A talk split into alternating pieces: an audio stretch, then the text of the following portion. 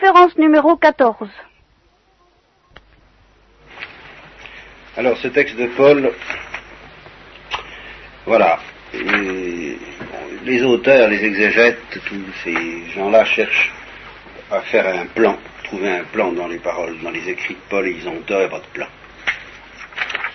Paul est habité par quelque chose, et au premier prétexte venu, irrésistiblement, ça part. Là, le prétexte, c'est pas un prétexte, c'est euh, une réalité qui, compte pour lui, qui le désole, cette division des Corinthiens entre eux, qui se rattachent les uns à tel maître, les autres à tel autre. Et alors, euh, bah, si vous voulez apprécier un peu le texte de Paul déjà, vous pouvez imaginer ce que serait euh, l'exhortation prévisible d'un pasteur quelconque qui se trouve en face de division entre vous dans, dans votre famille. Vous direz il faut être bien gentil, il faut, faire attention, faut pas, enfin quand même, faut, bon. Il, n'aurait certainement pas, il n'aurait probablement pas l'idée de, partir en fusée. Vous voyez, c'est l'impression qu'on a à propos de, de ça immédiatement parce que Paul est habité et surhabité par l'essence même de la révélation chrétienne, comme nous allons essayer justement de le comprendre.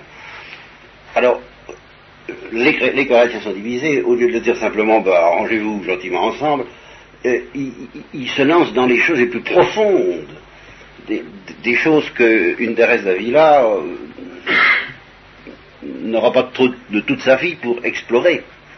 Et puis il retombe alors, pour vous en, il retombe, c'est-à-dire qu'il revient, il retombe sur ses pieds, quoi. C'est un petit peu le système de digression que j'aime tant, et j'ai l'impression que c'est comme ça qu'il pratique. Ce sont des digressions. Les digressions étant toujours beaucoup plus intéressantes que le texte. Le texte, c'est, faut bien vous entendre, n'est-ce pas? Alors, suit une digression qui, vous, qui vous résume toute la vie chrétienne. Et puis on revient sur ses pieds, c'est-à-dire qu'on revient à, faut bien vous entendre. Alors, je vais vous lire le texte entre les deux pieds, n'est-ce pas?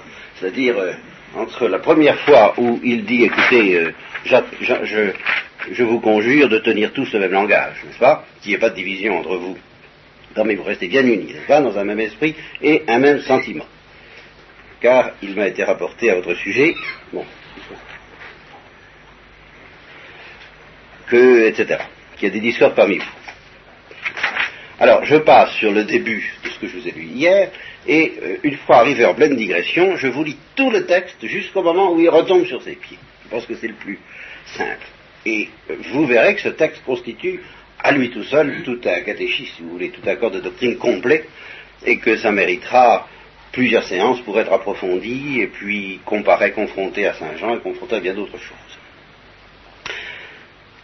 Donc je pars de là. le Christ ne va pas envoyer baptiser, vous voyez, c'est c'est parce que justement il leur dit, enfin vous n'avez pas été baptisé au nom de Paul d'Apollos, mais au nom du Christ. Moi j'ai pas.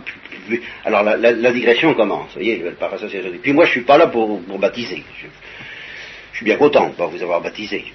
Chose à faire. Euh, et puis euh, euh, je suis venu pour évangéliser. Et puis, et puis, et puis, alors voilà, ça y est, ça part. et puis je suis pas venu pour évangéliser avec des discours, des discours, des discours humains. Hein. Non. Mais euh, ce n'est pas la sagesse du discours, car il ne faut pas vider la croix du Christ. Et alors, ça y est, c'est parti. Le verbum crucis, la parole de la croix, en effet, alors je relis ce que je vous lu hier, la dernière fois, est une moria. Je trouve qu'il faut le traduire. Il n'y a pas de traduction, une ineptie. Une, ineptie, une crétinerie méprisable, une, ineptie. Quoi, enfin,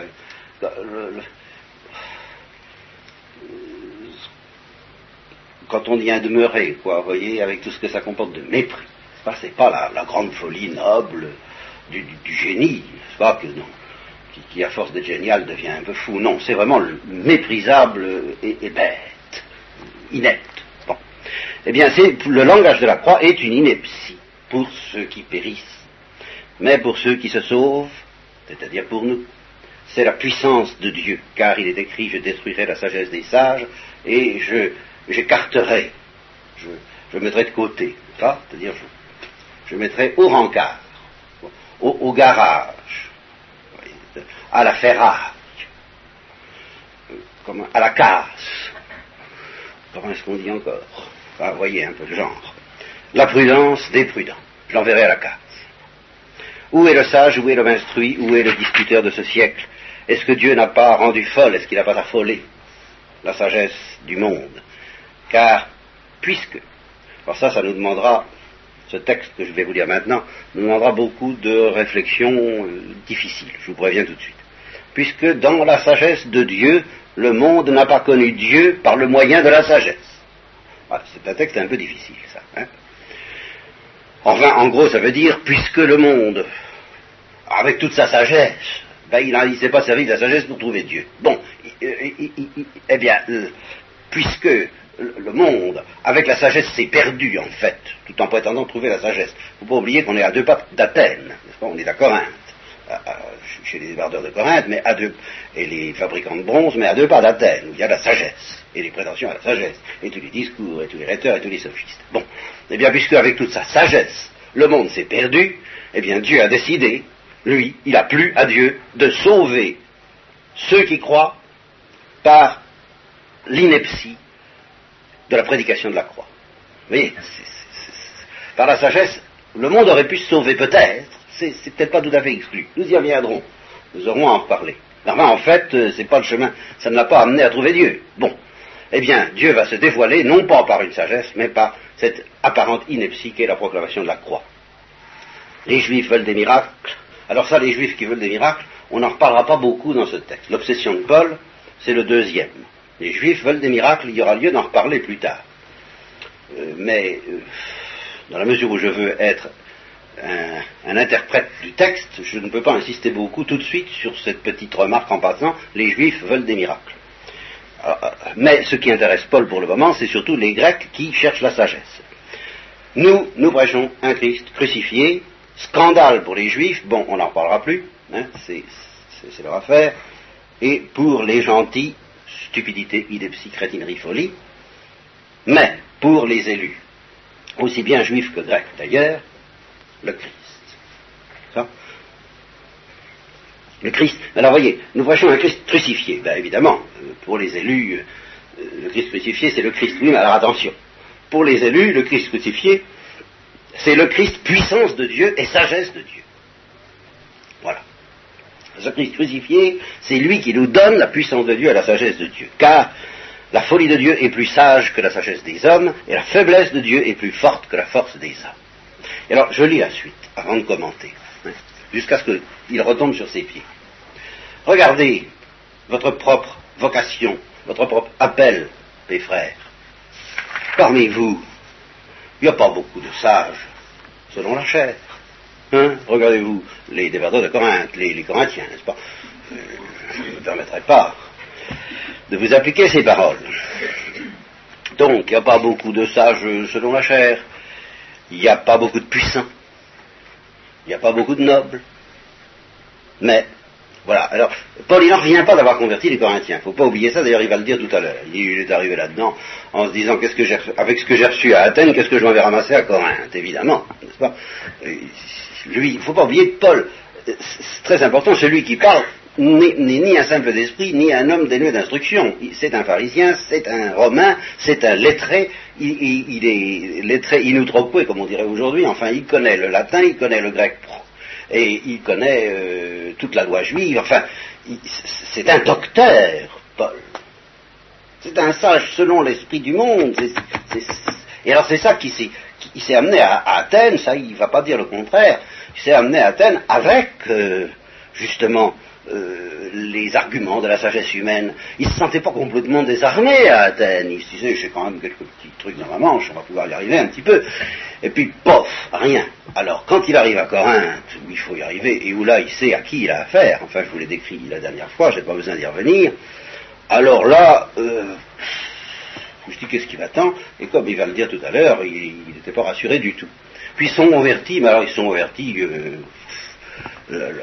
comme une dégringolade, de, comme la foudre qui tombe, quoi. Euh, un, est par ici, l'autre par là, enfin, c'est une avalanche. Il n'en est pas revenu, il s'est dit, tiens, j'ai converti ces gens-là, moi, alors ça, c'est. Et alors il les regarde, il se dit, j'ai converti ces gens-là. Ah ben mince, ah, ben, ah c'est la cour des miracles, alors ah c'est du propre. Hein. Il y a, euh, vraiment, parmi vous, il n'y a vraiment pas beaucoup de sages, ni beaucoup de puissants, ni beaucoup de... Non, mais vraiment, ce qu'il y avait de fou dans le monde, Dieu l'a choisi pour confondre les sages, de morons, d'ineptes, de, méprisables, d'abjects, de, lamentables, de pauvres types. Ben, il a choisi ça pour confondre les sages.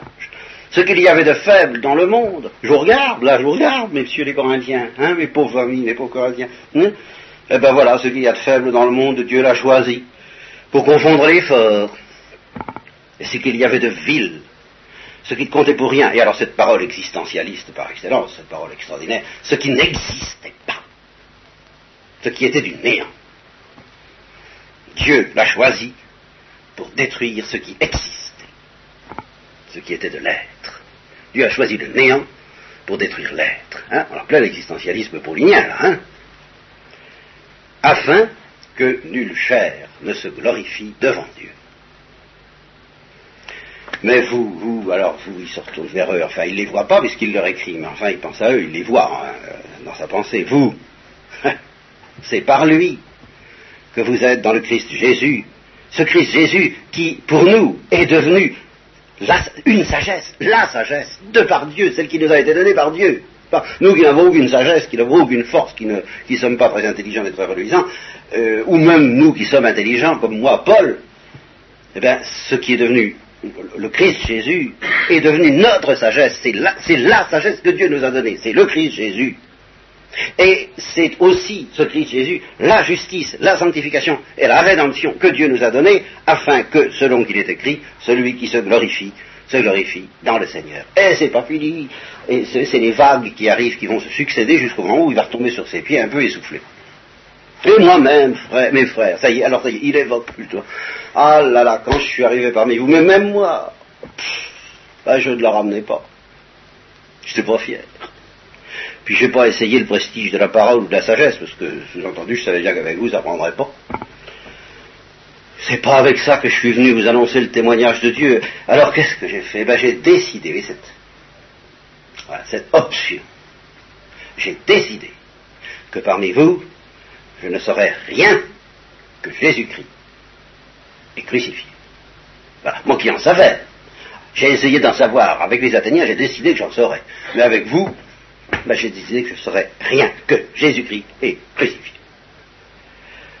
Et moi-même, je suis arrivé dans la faiblesse, dans la faiblesse, et dans la crainte, et dans le tremblement. Voyez. Ça, alors, euh, les expériences surnaturelles de Paul, je ne les revendique pas. Je revendiquerai peut-être un peu, quelquefois, pas avec vous bien sûr, mais quelquefois, de la faiblesse, de la crainte et du tremblement quand il faut prêcher, dans certains cas. Et je dois reconnaître que c'est souvent dans ces cas-là qu'il se passe quelque chose. Ça, je dois l'avouer dans des proportions plus faibles, bien sûr, que Saint-Paul, mais probablement parce que ma faiblesse, ma crainte et mon tremblement sont aussi plus faibles. Et je n'ose pas en souhaiter davantage, parce que je me dis qu'est-ce que ça donnerait? Ceci dit, c'est donc dans la faiblesse, dans la crainte et le tremblement, en tremblant beaucoup, en tremblant beaucoup, que je me suis présenté à vous. Et ma parole, ma proclamation, ma prédication, mon kérugma, mon cri,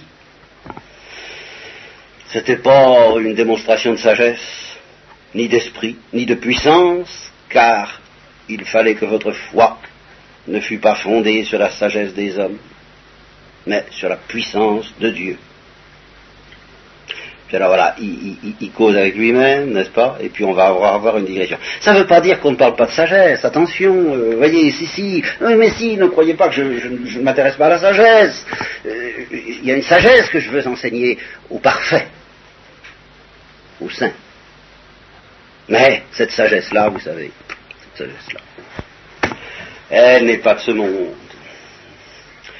Et elle n'appartient pas aux princes de ce monde qui sont voués à la destruction. Nous, nous parlons d'une sagesse de Dieu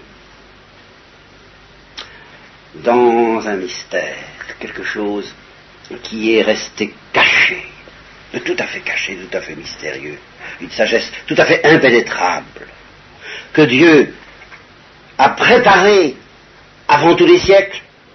Alors admirez cette force extraordinaire que Dieu a cachée et préparée avant tous les siècles, cette sagesse éternelle, pour notre gloire, pour notre glorification. sagesse qu'aucun des princes de ce monde n'a connue, car enfin, enfin s'il l'avait connue, il n'aurait pas crucifié le Seigneur de gloire. le Seigneur de gloire crucifié. Et ce sera tout le temps cette espèce de, d'étincelle électrique entre ces deux termes, la gloire et la croix, toujours. Le Seigneur de gloire crucifié. Ben, il ne pas crucifié s'ils avaient connu cette sagesse-là. Mais c'est cette sagesse dont il est écrit. Ce que l'œil de l'homme, alors c'est Isaïe qui avait dit ça, il reprend ça, et Dieu sait si ça a une importance pour la doctrine que j'essaie de présenter moi-même de temps en temps, et, je m'aperçois qu'elle est tout entière contenue là-dedans, c'est pour ça que je vous lis tout le texte, et puis que nous nous y attardons le temps qu'il faudra. Ce que l'œil de l'homme n'a pas vu, plutôt ce que l'œil n'a pas vu, ce que l'oreille n'a pas entendu, ce qui n'est pas monté dans le cœur de l'homme, tout ça que Dieu a préparé pour ceux qui l'aiment, pour ceux qui aiment Dieu. Ça, ah, ça que Dieu a préparé, et ça c'est le terme agapé, pour ceux qui ont de l'amitié pour lui, pour ceux qui lui font de l'amitié, pour ceux, Dieu a préparé ça de toute éternité, pour ceux qui lui donneront leur amitié gratuitement. Eh bien, c'est à nous que Dieu l'a révélé. Car, alors ça, ça, prendra beaucoup de force, je ne veux pas trop me lancer dès maintenant dans le commentaire, n'est-ce pas, parce que ces choses-là, ce que l'œil de l'homme, ce que l'œil n'a pas vu, ce que son oreille n'a pas entendu, ce qui n'est pas monté dans le cœur de l'homme, ces choses-là, Dieu les a préparées pour tous ceux qui aiment Dieu. Par conséquent, ça commence avec euh, non seulement Caïn et euh, plutôt Abel, mais Adam et Ève, et puis Sem, et puis Noé, et puis tous les élus non seulement de l'Ancien Testament, mais de tous les peuples qui ont précédé le Christ. Alors tout cela, ça a été préparé pour eux, pour tous les élus, mais ça n'a pas été dévoilé. Oui, ça leur a été donné. Ça leur, ça leur a été donné au jour où le Christ a ouvert les portes du Chéra. Mais ça ne leur a pas été dévoilé sur la terre. Alors cette chose-là, que Dieu a préparée de toute éternité, pour ceux qui aimeront Dieu, qui lui donneront leur amitié de toute éternité, cette chose-là, elle nous a été révélée à nous par quoi? Par son esprit, par l'Esprit Saint.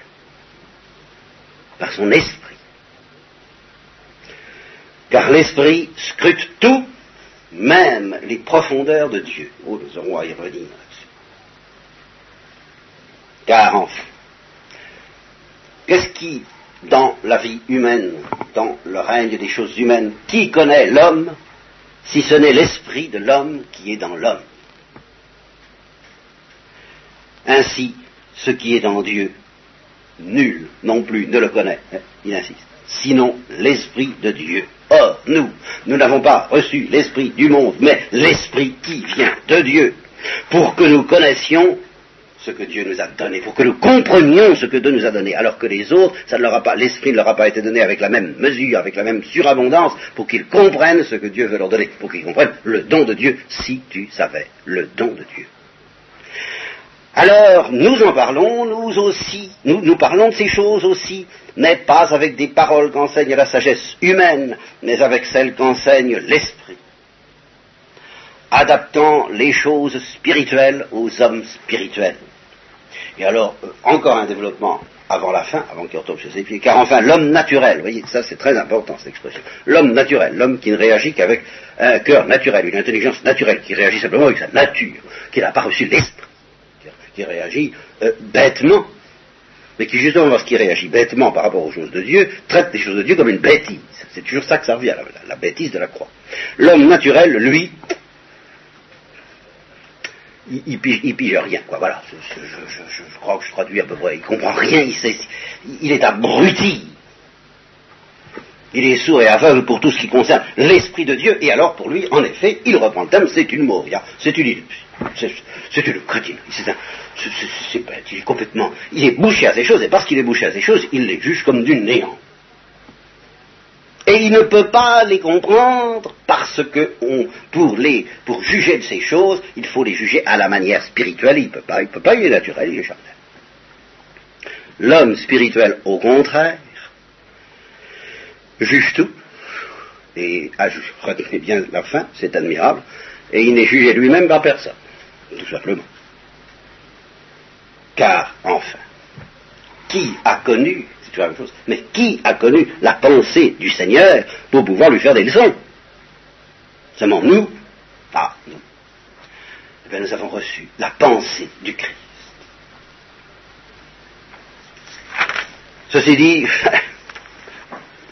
alors on, il commence la, descente par, une digression, encore une digression, mais qui amorce la, descente, si vous voulez, n'est-ce pas? Je voudrais bien, ceci dit, moi je voudrais, je ne peux pas vous parler vraiment comme à des hommes spirituels. Ceci dit, je, dis homme spirituel juge tout, etc. ceci dit, euh, je ne peux pas vous parler comme à des hommes spirituels, mes pauvres enfants. Je suis obligé de vous parler comme à des gens charnels. Mettons plutôt, si vous voulez, comme à des petits enfants dans le Christ. Cette sagesse, on me dit cette sagesse, je ne peux pas encore vous en parler très bien. Il y en a une pour les parfaits, pour l'homme spirituel qui juge de ces choses, qui pénètre les profondeurs de Dieu, mais les profondeurs de Dieu, mais ça je ne peux pas trop insister là-dessus parce que vous n'êtes pas encore très très spirituel, hein, vous savez, vous ne faites pas d'illusions. Alors, euh, des charnels n'êtes plus tout à fait charnels parce que vous avez cru. Alors, des petits enfants dans le Christ, je vous ai donné du lait, je ne vous ai pas donné de la viande. Vous n'étiez pas encore capable de la supporter. Et puis maintenant, vous n'êtes encore pas capable d'ailleurs vous êtes encore charnel, puisqu'il y a encore parmi vous de la jalousie, etc. Et nous y revenons. c'est fini, la boucle est bouclée. Mais c'est admirable. Hein, il, ne cherche pas, il, ne fait pas, il s'arrête pas pour dire où en étais-je. Hein, ça, c'est le grand génie de Saint Paul. Du moment qu'il y a parmi vous de la jalousie et des contestations, mais il revient exactement. Bah, c'est vous êtes charnel. Ah oui, ça vous agissez selon l'homme naturel, car quand l'un dit moi je suis le Paul et l'autre moi d'Apollos, vous voyez, ça y est, c'est le, le, le, méandre, le méandre est revenu à son point de départ. C'est pas la preuve que vous êtes des hommes, hein? Bon. Voilà. Et alors, reprendra un autre développement pour leur démontrer que c'est bien inepte de se diviser sur des choses pareilles, mais nous nous arrêterons là pour la lecture du texte et nous allons commencer le commentaire. Alors le commentaire, c'est un peu énorme. C'est toute la doctrine chrétienne qui est là-dedans. Et je vais être obligé de vous infliger une distinction dont j'ai parlé peut-être déjà. Je ne sais pas si j'en ai beaucoup parlé ici, mais enfin, faisons comme si je l'avais pas fait. Alors la distinction de base pour comprendre tout ce texte, euh, c'est celle, si je l'ai déjà, enfin, peu importe, je ne vais pas me vous interroger si je l'ai dit ou pas, certains d'entre vous la connaissent sûrement, d'autres. C'est celle entre Dieu qui ressemble à quelque chose et Dieu qui ne ressemble à rien. Il y a un aspect de Dieu par où Dieu ressemble à quelque chose. Et c'est ce côté de Dieu par où Dieu ressemble à quelque chose, c'est ce côté-là qui est accessible à ce que Saint Paul appelle au début la voie de la sagesse. Quand il dit, puisque les hommes n'ont pas connu Dieu par la sagesse, je retrouve l'endroit ça, cette parole dont je vous ai dit que j'y reviendrai, puisque dans la sagesse de Dieu, le monde n'a pas connu Dieu par le moyen de la sagesse. Eh bien, le moyen de la sagesse, c'est ça. C'est celui qui consiste à s'élever progressivement du Dieu qui ressemble à quelque chose au Dieu qui ne ressemble à rien. Au contraire, la voie du salut par la prédication de la croix c'est la voie qui consiste à être plongé immédiatement par le Christ et la prédication de la croix dans le visage de Dieu qui ne ressemble à rien. Ce que l'œil de l'homme n'a pas vu, ce que son oreille n'a pas entendu, ce qui n'est pas monté dans son cœur. Voilà. Alors, le chemin de la prédication de la croix, ça consiste à aller directement à ça. Et puis après, découvrir peut-être, en faisant des études et des méditations qui ne sont pas nuisibles, le Dieu qui ressemble à quelque chose, mais une fois qu'on a déjà la perle précieuse, qui est beaucoup plus importante que le Dieu qui ressemble à quelque chose, à savoir le visage de Dieu qui ne ressemble à rien qui n'est pas monté dans le cœur de l'homme, que son œil n'a pas vu, que son oreille n'a pas entendu. Voilà. voilà. Alors ça, cette idée-là, il faut que vous la compreniez, je vais essayer de vous la euh, justifier un peu philosophiquement selon la sagesse, selon la sagesse humaine, pour qu'elle soit bien solide dans votre esprit. Parce que vous ne pouvez rien comprendre à la, révélation chrétienne si vous n'avez pas cette distinction précise dans la tête étant donné que tout ce que prêche actuellement une certaine théologie et une certaine pastorale, c'est tout simplement d'appeler christianisme euh, la connaissance et l'amour de Dieu qu'on pourrait avoir en se limitant au Dieu qui ressemble à quelque chose. C'est un christianisme qui évacue par euh, de la manière la plus efficace, c'est-à-dire en n'en parlant pas. on, ne le contredit même pas, on ne le discute même pas, on, le, passe rigoureusement sous silence, ce, visage de Dieu qui ne ressemble à rien, que l'œil de l'homme n'a pas vu, que son oreille n'a pas entendu, et qui se manifeste à travers le Christ euh, à travers Jésus et Jésus crucifié. C'est ce visage inconnu, mystérieux, insaisissable de Dieu et auquel nous ne pouvons rien comprendre si l'esprit ne nous est pas donné. Voyez, c'est ça.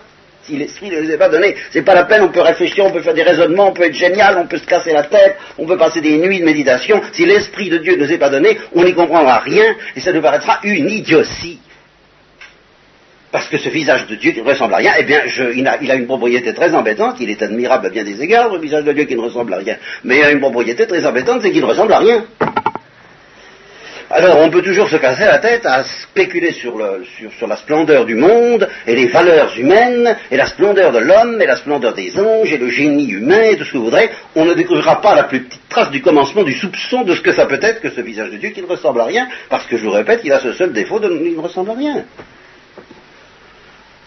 Autrement dit, en termes plus précis, c'est cet aspect de Dieu que la créature n'imite pas. Et je vais détailler. C'est-à-dire que nous allons confronter la voie de la sagesse et la voie de la folie ou de la croix, en ce qui concerne l'approche de Dieu. Quand nous disons que Dieu est le Tout-Puissant, qu'il est éternel, qu'il est sage, qu'il est bon, qu'il est aimant, euh, qu'il est vivant, eh bien, toutes ces perfections divines sur lesquelles nous sommes invités à méditer, et je vous y invite tout à fait, et pendant que j'y suis, je vais faire une petite digression. Euh, je viens d'apprendre que Carlo Caretto, qui prêche en Italie actuellement, qui prêche non seulement aux petits frères de Jésus, mais qui prêche à beaucoup de jeunes gens qui viennent le voir, et que c'est très impressionnant, paraît-il, parce que ce sont des jeunes qui viennent en foule le voir, il leur dit à tous, ayez chez vous un oratoire et pas saisi du temps. Et il le répète avec insistance. Alors je me croirais coupable si je ne vous transmettais pas ce message de la part de Carlo Carecto et peut-être de la part de Dieu, qui sait. Car enfin, il est peut-être animé par l'esprit lui aussi. Je pense qu'en effet, peut-être que dans, dans un monde où un jour les églises seront fermées, qui, sait, petit à petit on y vient, on y viendra. Les protestants ferment déjà les églises, pas mal, en semaine, bien sûr. Euh, c'est très embêtant la garde d'une église, vous comprenez, s'il n'y a plus beaucoup de prêtres, un jour peut-être les églises seront fermées. Et puis, même si elles ne sont pas fermées, elles sont quelquefois loin, puis elles sont quelquefois rares, et puis enfin c'est pas toujours facile. Moi je vous invite surtout à faire des visites au Saint-Sacrement. Ça, ça, rien ne remplace la visite au Saint-Sacrement. Il faut avoir le temps, il faut avoir la... Bon. Mais faute de visite au Saint-Sacrement, ayez donc un petit oratoire chez vous, pour y recevoir l'Esprit de Dieu qui scrute les profondeurs de Dieu, et, qui, est assez irremplaçable pour saisir. Le, étant donné que Dieu ne ressemble à rien, pour saisir cette chose qui ne ressemble à rien, il vous faut euh, un guide. Il vous faut, comme il va l'expliquer justement, pour comprendre l'homme, il faut être homme. Il n'y a qu'un homme pour comprendre les hommes, quoi. Bon, ben pour comprendre Dieu, il faut être Dieu. Voilà. Il n'y a que Dieu pour comprendre Dieu. Ça revient à ça, son affaire. C'est très c'est tout simple. Alors vous comprenez, vous pouvez méditer, spéculer sur Dieu tant que vous voulez, te casse pas la tête, petite tête, tu n'es pas Dieu ou alors tu reçois l'Esprit de Dieu, et alors là tu deviens Dieu, et alors là tu comprends Dieu, et tu juges les profondeurs de Dieu, et tu juges de tout, et personne ne te juge, tu es l'homme spirituel, ça va. Seulement, euh, faut qu'il dégringole l'Esprit. Alors, il est bon de placer de temps en temps des paratonnerres pour attirer la foudre, hein. Et un oratoire peut être un paratonnerre de ce genre, un cœur pur également, un cœur qui prie. Bon. Alors, je répète, les perfections divines la vie, la beauté, la bonté, la sagesse, la vie, l'existence, la vie, je l'ai dit, la puissance, l'éternité, la perfection, tout ça, ça désigne Dieu par des aspects où nous pouvons comprendre quelque chose sans avoir reçu l'Esprit de Dieu. Il n'y a pas besoin de l'Esprit de Dieu pour comprendre ça. Il suffit d'avoir ce qu'on appelle un cœur droit et une intelligence pas tordue.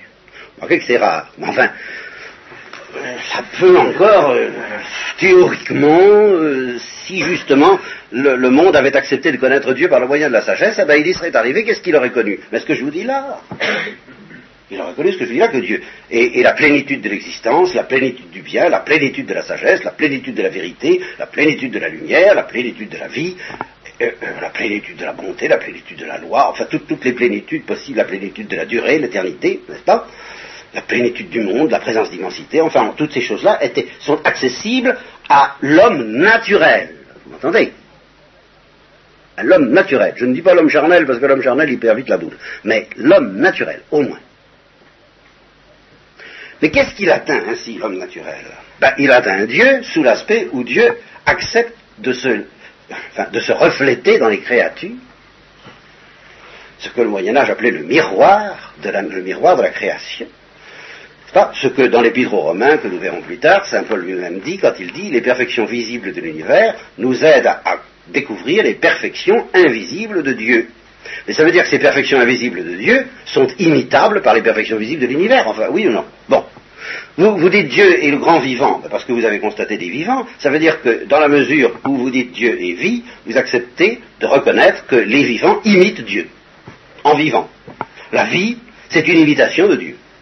C'est une imitation très imparfaite, d'accord, mais enfin c'est une imitation. Donc dire que Dieu est vivant, c'est désigner Dieu par un côté où Dieu est imitable. Par conséquent, il ressemble à quelque chose. Il ressemble au vivant. En mieux, enfin, il ressemble au vivant.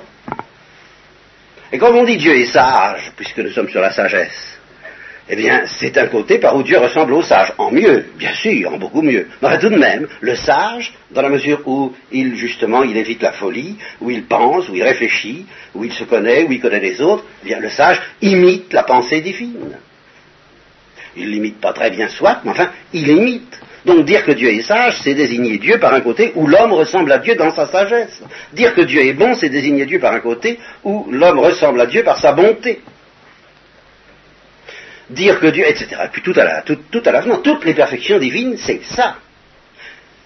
Alors, ça n'est pas une mauvaise voie, c'est si peu une mauvaise voie qu'on demande aux enfants de la pratiquer au catéchisme. on m'a fait faire des méditations là-dessus, j'ai fait ce que j'ai pu, enfin, hein, bon, mais, mais ça permet d'atteindre ben, euh, le Dieu qui ressemble à quelque chose.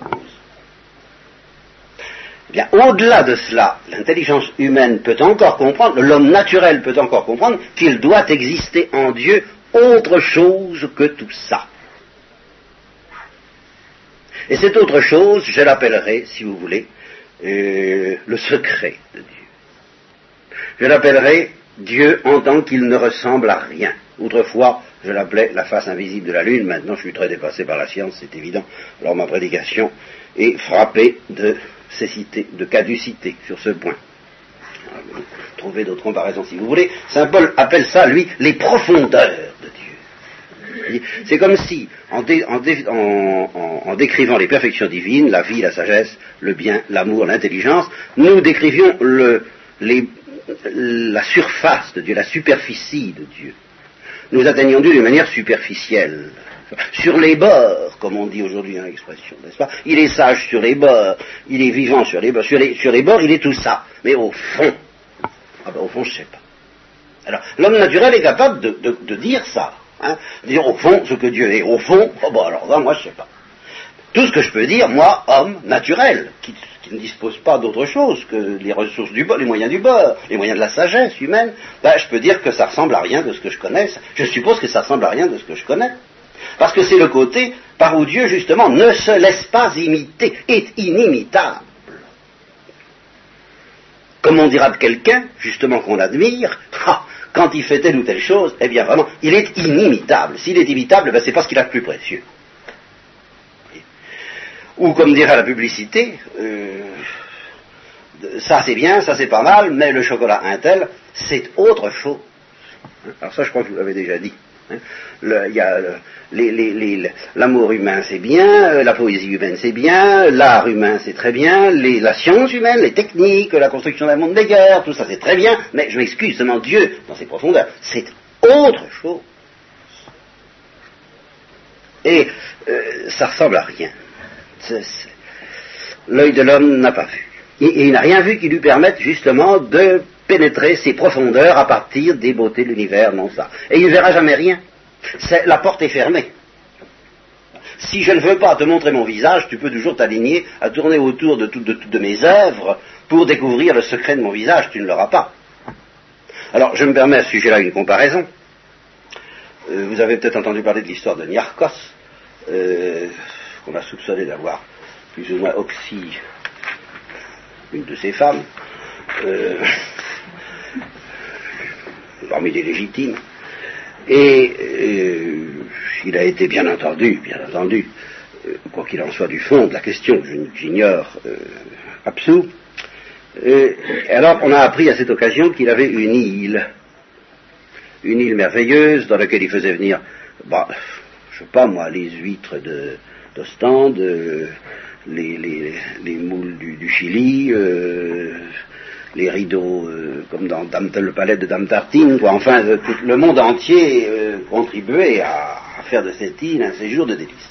Bien imaginez que vous soyez ainsi invité à vous rendre dans une île de ce genre, imaginez que l'île soit immense dans les dimensions du paradis terrestre à peu près, et puis qu'on vous dise, euh, faites attention, celui qui a euh, construit cette île, car véritablement il l'a construite, est un être de génie, un homme de génie, et tout est dû à son génie, toutes les sculptures, tout le tracé des... Et, même pendant que vous y êtes, parce que autant faire bon poids, euh, les, arbres eux-mêmes sont le fruit d'un certain nombre de croisements de végétaux, les fleurs, sont, il les a inventées, il a tracé les fleurs d'avance, euh, il a fait des épures, il a dit j'y arriverai, c'est le docteur Faustus, il a réussi à obtenir des fleurs, des orchidées inimaginables, enfin, et puis des lacs profonds, et puis une musique inouïe. Car il est aussi l'auteur de, de, la musique que vous entendrez en vous promenant le long des allées, c'est un Léonard de Vinci, c'est un super, super, super mutant. Hein les mutants sont parmi nous, c'est déjà le, surhomme de Nietzsche et le, tout ce que vous voudrez, Superman, quoi. Alors, tout ça c'est l'œuvre de son génie. Alors vous êtes invités, mesdames et messieurs, en entrant dans l'île, à méditer sur le génie de cet homme à travers le miroir de ses œuvres. Regardez bien tout ça, regardez bien. Et dites-vous à chaque instant, à chaque tournant de couloir, à chaque euh, bosquet, à chaque euh, monument, comme il doit être fort celui qui a inventé ça. admirez, son génie. Comme on peut admirer le génie de Beethoven ou de Bach eh en écoutant ses œuvres, comme on peut admirer le génie euh, d'Einstein en admirant une des réalisations qu'on a pu euh, tirer de l'œuvre ou des intuitions d'Einstein. Vous comprenez? On peut se dire, celui qui a inventé telle fusée, ben, il fallait qu'il en ait là-dedans. Hein Alors on admire alors on contemple, on contemple quoi? Ben, On contemple la pensée de l'inventeur, mais à travers ses œuvres. Alors, là-dessus, un jour, après avoir déambulé longtemps dans, le, parmi du jardin, et de, comme dirait peu importe qui, et dans, tout ça, et avoir essayé. Ah oui, c'est ça, voilà ce que j'oubliais. Kepler, Kepler étudiant les lois de l'astronomie et disant, en étudiant le mouvement des astres et les lois du mouvement des astres, je repense la pensée de Dieu. Ben, voilà. Eh je repense la pensée de Bach en écoutant sa musique, je repense la pensée du, créateur des jardins et, des cascades et, des plantes, de tout ça, je repense sa pensée à travers ses œuvres. Bon. Un beau jour, vous recevez une invitation au milieu de l'île et il vous est dit, vous êtes cordialement invité à prendre une petite barque,